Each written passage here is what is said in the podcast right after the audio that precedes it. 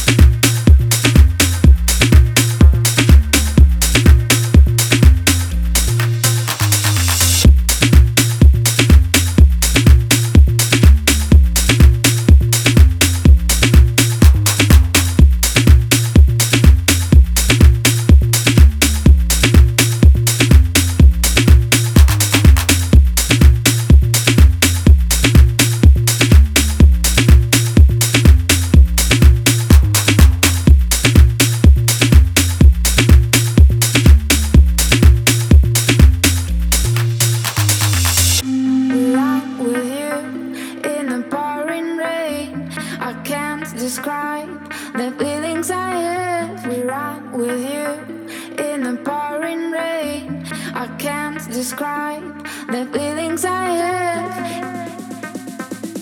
Your eyes, your skin, your smell, your